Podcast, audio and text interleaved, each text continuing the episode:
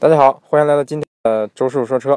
嗯、今天我邀请到了一位嘉宾，给咱介绍了一介绍一款这个日本本土的飞度。哎，给大家打个招呼啊！啊，大家好，嗯，大家好。这个你别紧张啊，你别紧张，我我是一个专业的音频主播，嗯，你不用紧张。这个首首先首先挺感谢你啊，百忙之中抽空给他 给他做这期节目。嗯这个行，咱咱这这这款车是一个飞度对不对？啊，对，飞度，是一个呃嗯，就是一款电力混合的飞度，是顶配是吗？呃不是顶配，但是它那个在在日本的话，它顶配、中配和低配只是在外外饰的灯的上面的区别？区别，和国内的那个不一样。好吧，你这你这款飞度大概是什么价位呢？这款是两百三十多万，两百三十多万，嗯，合人民币就是十，啊现在汇率是十十九万，当时也超过十万了吧？啊，当时也超过十万。税是多少？百分之八消费税是吗？对对对，咱那咱这个，比如这混动飞度跟普通的飞度有啥区别？这个你感觉？混动的飞度更省油，一般是普通的飞度的话，大大概是平均燃料是在呃十二公里每升油的耗的，但是如果是混合型的话，会稍微多一点，大概是多五升左右。但是它是看它跑高速还是跑就是普通的路路面，如果是跑高速的话，它稍微更省一点。呃，我稍微补充一下，这个咱咱国内的油耗油耗这个计量方法是每百公里多少升油，但是国外是一升油跑多少公里。像现在这个飞度它显示的是一升油跑十八公里，大概和人和这个国内的标准就是五升左右，但是是纯市区。如果说跑跑高速大概大概多少？跑高速的三十以上吧。三十以上就是大概三升那样，这相当低的油耗算是，对不对？对对对，这个你现在是点着火了是吧？啊，现在点着火的。嗯，基本上它点火都没有声音，所以说你这个车从旁边过都是人都不知道旁边有车，所以说是这个静音这点特别好。这点我感觉比较那，经常旁边就过个普锐斯什么的，吓一跳。对对，就是这个国内也有那种就是电动摩托车一样，就是嗯旁边过的是没没有声音嘛，除非他按喇叭车才会有声音，要不旁边的人都不知道他过了。我咱咱先把把火火熄一下，然后再点个火。好，现在熄火了。这样子我把那个安全带系上，系一下，不然它会叫。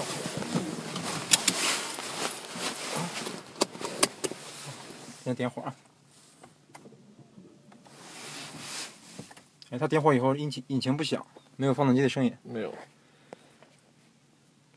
那好吧，那是第一次开这个车，这个这个点了火，怎么知道点没点点点没点着呢？因为因为它会显示啊，它会哦，因为如果是没有没有没有点着的话，就像刚才一样，我再关一下。嗯，如果是没有点着的话，它这边会没有显示。对。没事，它就没有显示，它只有中间会亮，但旁边会没有显示，它会告诉你要踩着那个踩一起弄。这个混动版的飞度仪表跟普通飞度不太一样。这个回头我再我再放一个放一个这个图在这个封面上啊。这个仪表会比普通飞度要炫得多，是彩屏，然后有两个 LED 的蓝色的饰条。这晚上估计非常漂亮、啊。对对，晚上特别漂亮，它等于是跟赛车一样，是吧？看嗯，特别特别炫眼。可是好像国内貌貌似不想引进这个这个版本。不是不是国内不想引进这个版本，是国内如果是嗯引进这个版本的话，需要的成本更高，对对，然后它卖的价格更高，所以不不适合国内现在。你你说这个这个 N 这个 NS 档是不是能能让让这个汽油机介入啊？就是比如说这个引引擎这是对对，如果是按 S，因为它它飞度分为就是说纯油和那个电力混合嘛，对然后它电力混合是它也也有可以纯油的，这个情况下你就按 S 这个键，它这个键按出来之后就会听到这种响声。哎，现在引擎响了，啊，明显这个这个声音这个而且你坐上去的感觉就不一样，就跟就是嗡就会有一种、有抖动。对抖动的。然后你要回到那个电力混合的话，你就嗯再按一下 S 就回来了。好吧然后这个混动飞度的挡把也跟普通的飞度不大一样，是一个特别小的一个挡把，蓝色的，还非常炫，啊，非常非常炫。对它，它因为它在呃所有的本田的车里面，它基本上都是一个是安全性能，它所以说它必须要踩着它才能动。对你你这样子拨它是不会动的。对，所以说，要是有时候以防不小心碰到了嘛，它慢点往前走了，你不很危险嘛？它必须踩着它一起动，然后它才会有显示。然后补充一点，咱这个呃这混动版飞度的内饰也是比国内飞度要强强得多。这个中控面板有一大块的这个搪塑的材质，看起来很像真皮，但是是是软质材料。国内的分度飞度应该是硬的，应该是塑料材质，这点儿是非常厚的。然后再加上它是完全触屏的，对对对对特别人性化。对，它的这个液晶液晶面板也是像类似国内的那个 XRV 和缤智，是一个挺大的一个触控面板。这个应该应该晚上效果会非会非常好看，挺好。哎，感觉这个日日本在这边做小车做的比较做的比较好啊。对啊，那咱这款车的这个油耗跟普通版的飞度比，大概能差多少呢？因为它的这个全部是油电混合嘛，但是它嗯电池是有个寿命的，一般是在六年到十年之内就得必须换个电池。但是这个电池的话，在日本的话很便宜，大概十万到二十万左右就可以换一个那个好一点的，又可以推到六七七年左右它不可以用。不是说免费换吗？它这个要这这个不会是免费换，但是它这个不会免费换的情况下，但是你在这六年之内，你开的这个油费肯定会超过你这个换的电瓶的这个费用。嗯，确实，日本这边油油也不便宜。对对对，然后再加上一般是在六年到十年之内，但是肯定会在，嗯，不可能，嗯，说的那么准，一一下到六年就肯定要要换了。这这个都是他们车检的时候会告诉你什么时候要换，看你跑了多少来定。一般是跑的越多的话，它换的可能就是耗的越多。那日本车检车检是两两年？对对，日本车检是两年一一检，两年一检。那检一次多少钱？六十万。检检验是不用，检验是像我们这车都是八万块钱吧，八到十万，对。但是它这个八到十万的里面是包含着那个给国家的税，有嗯有六万块钱是税。那日常的那个保养呢？比如说你换机油什么的，这个多少？换换机油的话，基本上现在是，如果是你是新车购入的话，它是免费帮你换的，就是在两年之内嗯免费帮你换机油，然后免费帮你呃检查，然后如果检查出现零零件问题，免费帮你换。嗯如果你不是新车情况下的话，就估计得要自己掏钱。但是那个换机油大概是，呃，日本的话是现在是好像是一千五到两千，在那个加油站就能换，是这个价位，大概是国合人民币大概也就是嗯不到一百块钱吧。那那国内的话，这个一般来说就是五千公里一保，十万公里保养。那日对对对日本这边也是定对对，它它？它不是按公里数保养，它是按年数保养。就比如说哦两年之内它保养，就是你出了任何问题，它可以给你换零件。哦，一般像我们这车的话，新车的话都是在半年就得去一下那个本田公司，他们就嗯帮你用大概是花一个小时，然后帮你把车里面所有都能看一下，然后出现问题的话马上告你换。然后你觉得哪里不合适，他会问你，你觉得什么地方可能失灵啊什么的，他会帮你换，而且那那个是免费换的。那您觉得咱这个混动飞度它动力你感觉比感觉比汽油的是强呢还是弱呢？它它的动力其实不是很强，所以说嗯你要是开普通的开惯了普通的动力车的话，觉得嗯开飞度是开不上那个味道的，因为它并不是用来就是跟别人比赛的，嗯。它是等于是你要是用来比赛的话，你就得按那个 S 键把它改为那个全油的，嗯。但是它它是因为它起步的时候是慢慢起才能让它的速度提上去，它不是一下子猛的踩油踩油门它才速度提上去的，它是反而是慢慢的松油门，就是慢慢地往下松，才才能把那个油那个速度提上来。嗯。所以说这个这点跟那个普通的那个油只用油的是那个就是大大车一样，它是不一样的。啊，那那比如说你不不开这个不用这个 S 键，不用 S 模式的话，那普通模式的话是纯电的吗？普通模式的话是纯呃普普通模模式也不是纯电的，它是等于是你开动的时候就是放按按键开动的时候启、嗯启动的时候是用油先点燃，对，油点燃之后在跑的过程中，然后达到匀速的情况下是等于是油电电电电和那个太阳能的一个交换，嗯就是一个能量的转换，嗯。转换之后的然后再用电来转换成你这个动力，再跑，是这样这这样一个模式。但基本上、基本上用油是油的时候也有，就是等于是你电力不够的情况下，嗯就是电力不够的情况下，就是你比比如说你把车放了很很几天都没有动，嗯。然后它是没有没有电力转换，它可能刚开始会稍微耗油，嗯，但是慢慢的油再转换成电，是这样子。好吧。那行，那咱咱先稍稍微休息一下啊。好，现在这个车开始开始启动了啊，现在能听到比较大的这个空调的声音，可能在这个车里咱录音可能听不大清楚啊。这个车就是开起来感觉，不是不是我我不是开，我就坐起来感觉，嗯、就是比较有比较强的违和感，嗯。走那边是吧？啊，对。这样去那个游轮趟方便的，十二费点。好的，你不是上次说要去游轮趟看谁啊？我带你去。好呀好呀。有卖汤哪哪个有卖汤？就是两两本手那个。嗯，好的。对，光之森是吧？对，光之森。开车去快，嗯。没多久。像现在这空调关了，感觉能听到这个，只能听到电流声哈。对，就是这个电流声。确实比这个普通的飞度安静不少。而且你看，就这个地方，嗯？它有高速怎么跑？这这是最、嗯最节能的这到六十了，啊！这是六十六六十公里每每升油，这这是最节能的跑法，就是匀速的。嗯但是你看它稍微停下来，它就会变。嗯。啊，越慢越费油，还是对对对对对，就是越越是这种停停走走停停的。就耗油。嗯。那它这个，比如说你你开到多少公里以上才才会变成这个这个发动机才会才会介入呢？是四十四五十啊？对对，一般大大概四十以上吧。好吗？哎，它这个，它这个小小灯是是会变的哈，这不是有一圈也是蓝光吗对？对对，它它它是刚才我看是绿的，现在变成蓝它是因。为你没有动的时候嘛是绿的，你现在是动的情况下，它开始开始费油了。呃对对，费油了。不是，你要看这边，嗯。它蓝光和绿光是在一个转换的，这个 power 是等于是现在是我就是在耗油的，如果是转成这个千级的话，就变成那个叉儿就是充电。就是充电的，嗯。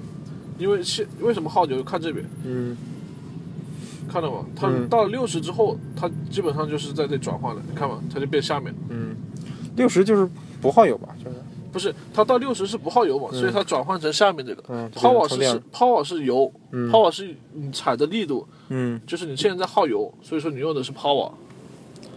这个本田的这个你看它它转换的时候，它变成这个样子，嗯然后它这边会有一个变动，变动，对啊，这里，啊，这里边能显示这个对对对现，在在在充电嘛，嗯你看，啊，绿色是在充对，电，绿色的就是充电，蓝色是上面那个是是显示你的电量，嗯蓝色是现在你用的是油，然后现在是变绿色是在充电。好的，好的，欢迎回来。呃，因为刚才在车上稍微有一点吵，但这个可能感觉录音效果不是太好，所以现在呢回到了这个演播室，或者说是录音棚。呃，稍微听了听前面录的那段节目啊，可能感觉因为这个一方面没有打草稿，另一方面可能这个我和嘉宾都不是太专业，呃，可能这这个录的不是太通顺，说话这个可能不是太自然，这个希望大家多包涵啊。行，那剩下的这个节目咱就在在这个演播室录，呃，然后简单总结一下吧。呃，在日本日版的这个飞度的混动版，可以说是，嗯、感觉它的它的内饰做工啊，包括各方面做工用料啊什么的，是比是比国这个国产的飞度顶配要强不少。啊、当然，毕竟价价位在那摆着呢，是不是？它大概是二百三十万日元买的，按当时的汇率大概十。少说得有十一二万，十二万吧，应该是接近十二万。嗯，然后国内的飞度顶配应该是十万多吧，所以说这个毕竟价位不低。当然，虽然这个飞度混动没有计划引入，但是如果它引入的话，你像当年老飞度也引入过混动版，我记得是不是二十几万，二十六七万吧？嗯，我感觉就算它引入的话，嗯，除非你这个混动总成国产，不然的话价位价格肯定是拉不下来。你想，如果说混动出了个飞度出了混动版，就算你国产卖到二接近二十万、十几万、十大几万，感觉销量也不会太好，对不对？嗯，毕竟现在这个卡罗拉雷凌的混动也才才是十四十四到十五万，嗯，十四到十六万这样。嗯，总的来说呢，嗯，感觉整体上还还是不错。嗯，可能跟跟之前的想象稍微有一点区别。嗯，首先没有想到这个这个飞度的高配这个做工能这么好啊，这个内饰都是用上这个搪塑了。然后它的这个车门是也是三段式铰链，可以可以在这个在三个三个位置这个有限位器。呃，然后整体就感觉车联设计啊，有一些这个银色的哑光的，嗯，这个应该算镀铬饰条吧，这个哑光的金金属饰条，我看了看，真的是金属的，不是塑料的，是金属的。然后。搪塑加上哑光的金属，加上这个彩色的，嗯，触控的这个空调面板，加上它的液这个仪表是有有液晶彩屏，两边左右两边两个行车电脑都是彩色的，然后有有一个这个贯穿这个仪表的一个蓝色的 LED 的氛围灯，嗯，在晚上的时候视觉效果真的是非常赞，非常非常赞，而且它这个车你进进去的时候，嗯，因为它它有这个无钥匙启动进入。进车门的时候，它这个会会产会播放一段算是这个欢迎画面吧。这个上面写着这个 “Fit Hybrid” 这样的一个一个字样，然后一个彩色的这个飞度的侧侧影，嗯，效果很炫，真的很炫，跟普通的飞度比强多了。嗯，主要它的挡把，这个本田混动的挡把非常漂亮，嗯，有有这个蓝色元素，然后嗯比较小巧，比较像是一个比较小巧的类似椭圆的这么个形状。啊，总之，逼格是要比普通的飞度要上一个档次的。嗯，然后，然后这个它的动力总成呢是一个1.5的地球梦发动机，配上这个它的这个一个混动总成。呃，其实这个稍微稍微这个强调一点啊，本田它的混动车，它的混动系统是有三套的，这点是稍微稍微比较任性啊。当然，咱咱咱也咱也不细说了啊，因为这这另外两套应该是。呃，飞度的飞度飞度上它这个混动，包括还有什么车的混动，可能是不会引入国内，但是混动版的雅阁，呃，明年就要引引入了，应该是，啊，今年今年就要引入了，嗯，但是它这个混动的形式可能跟飞度稍微有一定的差别，嗯，所以咱咱具体也也也不细聊了啊，因为毕竟是今天测的这款车跟大家可能距距离大家比较远，嗯，总的来说，它这个1.5地球方的发动机动力不错，动力真的是不错啊。嗯，这个虽然视频里面是不是，虽然音频里面没有试，但是后来我们试了一下这个加速，感觉这个动力还是不错的。嗯，虽然你不能跟这涡轮增压比，但是你跟同级别对手比，你是不是？其实它的动力绝对算得上是，算得上是中流靠上了，呃，绝对够用。然后它这个电，这个并没有试这个电动模式下的这个全油门加速啊。嗯，像我那个朋友，他他反映说电混这个纯电动模式的动力不是很强。呃，我估计就是这个飞度配的这个电动机，它可能扭矩不算大，所以说纯电模式，嗯，扭矩不够大，这个加速不快，这也也正常，完全可以理解。毕竟它这就是一个省油的取向嘛。然后它的油耗没有宣称的那么低，反正在市区的话，这个五个油左右，嗯，可以接受。这个虽然不算高吧，但也没有想象那么低。它是跑高速能稍微低一些。呃，这个车在店里，我去店里看的时候，它宣称的是三十三升。啊，不是三十三公里，一升油跑三十三公里，就是百公里油耗三点三这这样。然后当时我去店里看的时候，混动雅阁它标的油耗是，呃，一升能跑三十三十八公里。哎，也就是说这个平均百公里油耗不到三升，还是三升左右。这个油耗有点感觉有点离谱啊！实际来说，你肯定是跑不到这个油耗。嗯，总之这个混动雅阁感觉跟咱还是稍微有一点有一点关系。嗯，因为我之前跟跟朋友也算是，呃，也算是买过一辆二手的混动雅阁啊。虽然我我没怎么开吧，但是这个总的来说感觉还不错。嗯嗯，然后这个混动飞度它的这个悬挂还是有点偏硬，呃，然后弹跳，尤其尤其是细微的这个颠簸，我感觉抑制的不明显，就是它车一直在保保持一个上下这个。晃悠晃晃悠悠的这么这么一个状态，但是说是一个一个频率很小的一个振幅，啊不是这个幅度很小的一个振幅，但它一直在晃，就感觉这个悬挂挺悬挂这个挺挺硬，然后悬挂也比较厚实，对悬挂比较厚实，你真正过过个大坎的话，当然是会会弹跳，但是你能感觉到这个这个悬挂不是那种一味的软绵绵的悬挂，这也比较符合本田的一味的这个调教风格，一贯的调教风格，嗯，但是因为这个。正常来说啊，这个级别的小车一般悬挂应该是调的偏软，但是飞度它这个这么调，感觉也是，哎，挺有个性的哈。嗯，总之还是感觉这个车比较，飞度这个车还蛮适合这个城城市代步的。嗯，当然说具具体的这个这个，比如说混混动飞度和国内版版的版的这个最新的飞度有什么区这个机械层面区别大不大？区别大不大？这个我也拿不准。嗯，大体上来看哈，在我看得见摸得着的地方，感觉它做工是比国内版本要强的。嗯，这这毋庸置疑吧？是不是？毕竟是一个一个日日本产的版本，算是算是进口了，原装进口了，对不对？这个跟跟跟合资版本有差距是肯定的。嗯，但是，呃，怎么说呢？我我我我对它还是有点想吐槽的地方啊。但是在在车上我没好意思吐槽。呃，首先这个第一点，嗯，它这个发动机介入的时候还是有一点声音的。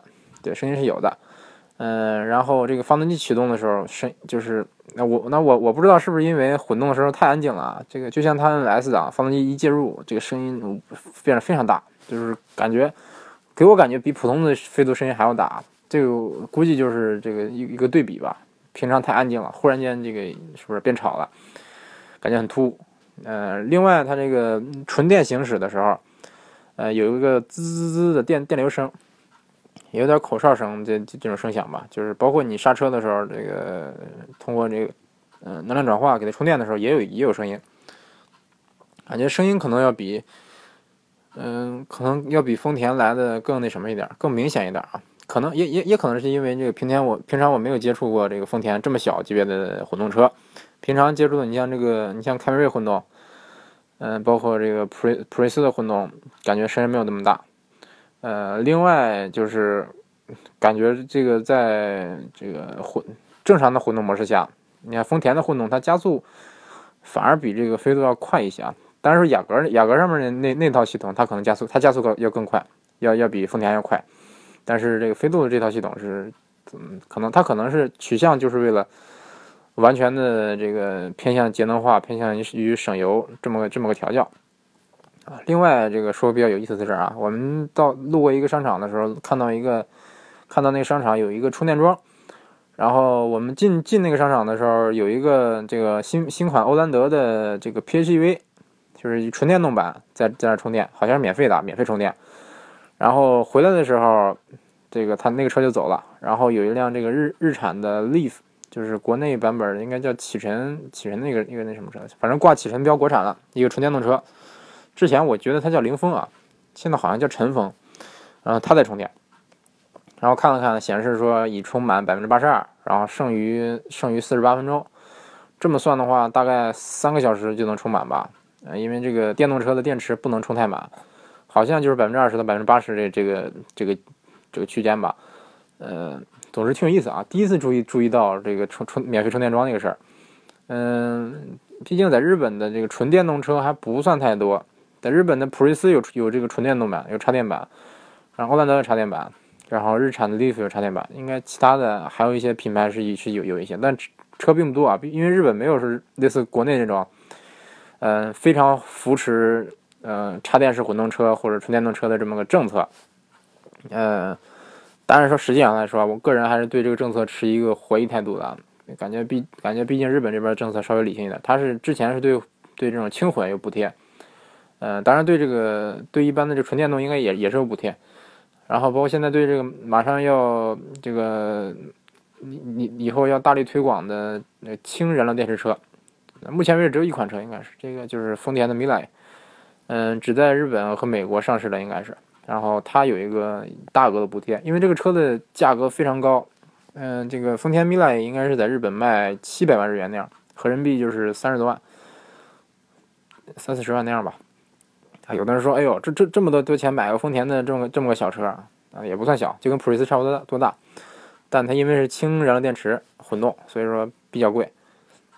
嗯，啊，不是混动，就是氢燃燃料电池车。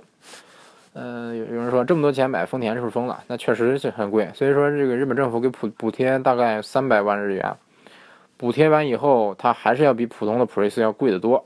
但是它这个。嗯，日本我我不太清楚，到现在为止我没就没有见过有有加氢站，但是在美国，在加州啊，大家应该知道，加州是一个非常非常注重环保的一个地方，它的排放标准非常严苛，很多嗯比较有这个就是推广清洁能源的车或者是混混动车、电动车，最开始发源一般都是在这个加州，最开始在加州推广，像米莱在在加州就有推广，他在加州到去年我了了解的时候，他已经有五十个加加氢站了，而且是免费加氢的。因为谁为什么免费呢？因为谁都不知道这个氢应该怎么定价，你加一升是一毛呢还是两毛呢？谁都不知道，所以说干脆就免费了，反正便宜。嗯，而且它确实是环保。那因为产燃烧只产生水，是不是？那那肯定是环保啊。那有人可能说，那氢哪来的呢？氢是不是电解水来得来的呢？呃，我是感觉哈，氢肯定不会用电解水来来来制。嗯，一方面太耗能，另一方面这个产量不够大吧。嗯，总之你要这么说，那你你你这个一般的纯电动车，你充电那电哪来的呢？是不是电还不是说这个火电厂这个烧煤烧来烧出来的嘛？是不是？你说烧煤污染大还是烧汽油污染大？对不对？要不有人有的人说这个电池为说这个纯电动，包括这个插电式混动是伪环保，就是从这个角度考虑的。一方面，你你靠火电充电，对不对？煤的燃燃烧效率肯定是没有汽油高。另一方面啊，你这个现在纯电动车入门门槛这么低，你说它的电池能达到这个这个能达标吗？能达到这个是不是环保标准吗？对不对？这么多电池怎么处理？嗯，你像中国有很多电瓶车，包括像摩托一样的电电动车呀，包括老电动老年老年代步车，对不对？这在国外几乎都是没有的。在日本只有一款电动车，就是松下的一款电动电动车，就是电动就是一个自行车加上一个电电池组一个电瓶，嗯，算是助力车吧。但是它的速度并不快，只是说能帮你让你省劲儿。为什么在你像日其实日本它的坡非常多，就是除了上坡就下坡。在国内的话，我我我那我去过坡多的地方不少，也不多。就去过青岛，青岛是几乎没有自行车，因为它就是因为上下坡多。那日本的坡更多呀，日本很很多坡都是，你你你这小排量的车车开着上都费劲，别说骑自行车了，有的时候就得推着。你说在这么个地方，他都他宁可去发展这个助力电动车，他也不发展纯电动自行车，就是电电瓶车，为什么呢？就是怕怕这个电池污染环境呗。对不对？你像是普通的电池，普通你像日本的这个垃圾分类这么严苛，普通的电池就是这种遥控遥控器用电池，它都得都得就是用特殊的袋袋子回收，然后而且回收的次数特别少，可能一个月只收一次。那你说要是电瓶车那么大电池，它怎么回收？对不对？它那你说你说怎么处理？是深埋扔海里？对不对？反正我感觉这个日本这这方面肯定是考虑到这个问题了，所以说才不敢这个。大力推广这这类的产品，你说为什么只有松下呢？那松下电池做得好呗。那我只能想到这一个原因。嗯，也哎，总之怎么说呢？这个咱国内可能这方面骗补贴的这什么呀？这个咱说说骗补贴不好听啊，但是实际上就是就是骗补贴，对不对？实际上就是骗补贴。嗯，那有有的人说这个那自主品牌这么骗补贴是不是不厚道啊？我感觉算不上不厚道吧。那国家出钱，白白给钱你赚，你你说你要是不赚，那不就是是不是？那不就是傻吗？对不对？所以说，哎，总之在在中国这个大环境下，所有的这个产品都是跟着政策走，嗯，咱也咱也没没有理由黑人家。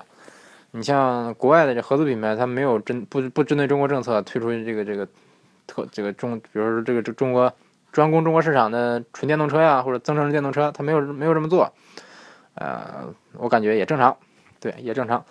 啊，总之这个之前一直有人觉得说，哎呀，这个有的插电式混动混动车它纯电能行驶这个几十公里，但有的车纯电只能行驶几公里，啊，你这是不是不厚道啊？你就像这这个日系品牌是不是不厚道？其实没有，就是不同的取向、不同的手段、不同的解决方式、不同的方案而已。呃，另外你要说你要说混动的话，其实那今天试的是本田混动，当然大家都知道本田在混动方面做的，当然最近最近也是取得了不小成果，但是说跟丰田还是有一定差距。嗯，其实日本日系车的混动整体来说发展都不错，在在日本的这些日系品牌几乎都有混动车，而且它遍布各个车型，遍布各各类车型，下到特别小的这个轻自动车，就是几万块钱的奥拓级别的车也有混动的。上到这个豪华车，甚至说，嗯，MPV，甚至说小卡车，嗯，甚至说这公交车什么的，基本上都有都有油电混动的版本啊。所以说，它大大力就是大力推广油电油电混动的。毕竟日本也是个资源比较匮乏的国家。呃，我也是感觉，其实在国咱在国内，咱国内这个国情也比较适合这个混动。那现在它推广推广纯电动，但是当然是不是？呃，我还是持持这个持保留态度的，嗯，毕竟说有多少人有条件充电呢，对不对？你像你像你像我，就算说我家六十套房，我也不会不会去考虑买混动，不会去考虑买插电的混动车。嗯，总之，哎，今天就说就说到这儿吧。今天测的这期这期这个车的这款车型，可能跟大家离的距离比较远。嗯，大家就当是吧？就当这个长长见识，嗯，长见识吧。就像就当是是是是图个图个乐子吧。当然，可能咱这这期节目录的效果也不是太好啊。无论从音质啊，包括我们这个这个我们我们这个说说话的这个。是不是流畅程度啊，什么各方面都有都有问题，呃，所以说这个希望大家多多包涵，咱这期节目做做的不错啊，不是，呸呸呸呸呸，他这期节目做的不好，对，对不起，夸自己夸习惯了，这期节目做的太差了，嗯，行，然后咱节目就就做到这儿了啊，那还重复一下咱的目标，就是做最不专业的汽车音频，做最不靠谱的汽车音频，好，这个那行，今天就先。先这个聊到这儿，希望大家继续关注周师傅说车啊，包括这个周师傅还有一期另另一期节目啊，另一档不聊车的节目叫周师傅不说车，也希望大家有有时间的话可以关注啊。这期节目咱什么都可能聊，嗯，我想聊什么聊什么，对不对？做饭是不是？打篮球是不是？球鞋或者兔子啊什么，想聊什么聊什么，嗯，想到哪聊到哪。如果如果大家有想聊的话题，也可以跟我说，我看看我了不了解。如果了解的话，就咱咱可以专门专门聊一聊，对不对？如果不了解的话，那没办法了。呃，行，那总之非常感谢大家收听这期的节目啊，咱们下次再见。呃，另外再强调一下啊，点赞、评论、打赏，点赞、评论、打赏。好的，下期节目再见。